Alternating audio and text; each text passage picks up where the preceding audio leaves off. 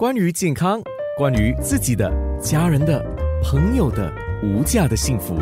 健康那件事。健康那件事，Healthway Medical Doctor Nelson Wee 黄伟杰家庭医生，有关近期的冠病检测，有人问，谁会优先做检测？为什么不给每一个人做检测？安娜你好，大家好。有关于这个 COVID-19 的检测，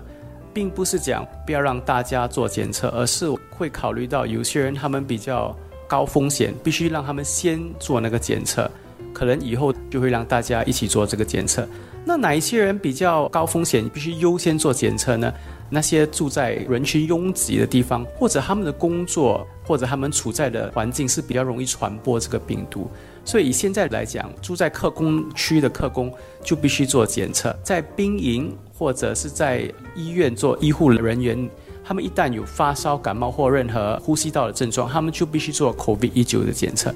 另外两组就是最近媒体已经报道，就是凡十三岁以上的学生或者他们的学校的那些老师或者是在工作里面工作人员，一旦有发烧或任何感冒症状，也必须做 COVID-19 的检测。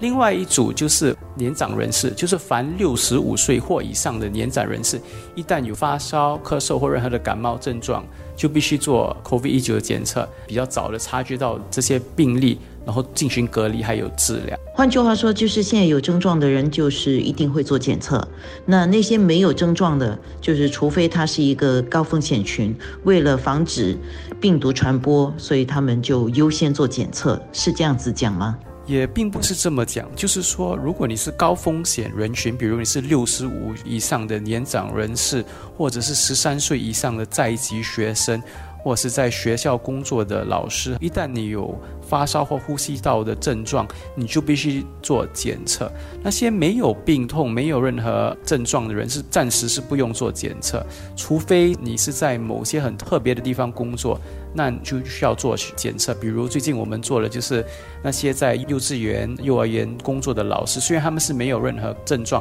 不过我们就做集体的检测。然后有些在某一些特别的工作岗位的地方，他们没有症状，我们也会做集体的检测。总结来说是有两种检测方法，就是没有症状，不过你是在高风险的工作范围内，我们就会做定期的检测。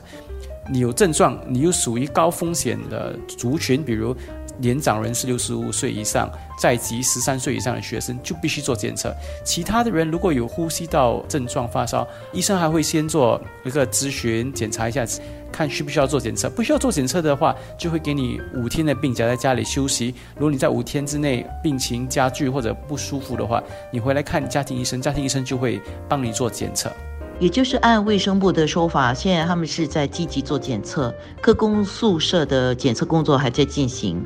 而第一次看医生的时候，出现了急性呼吸道的感染症状者，也会接受检测。而且现在有一个叫区域检测中心，是设立在全岛各个地方。有必要的话，将会有更多的检测中心。不过公众呢，就不能够说啊，我要去中心检测就自己去，还是得通过医生的推荐，对吗？安娜，你说的是对的，就是讲以现在的局势来讲，并不是讲。你想做检测就马上能够检测，还是需要经过医生的检查，确认你是否需要做检测。然后有些诊所呢，他们已经有检测的设备，他们当场就会帮你做检测。有些诊所他们并还没有那个检测的设备，他就会写信给你去附近的诊所检测，或者综合诊疗所，就是 polyclinic 做检测，或者去刚才提到的这些区域的检测中心去做这个 COVID-19 的检测。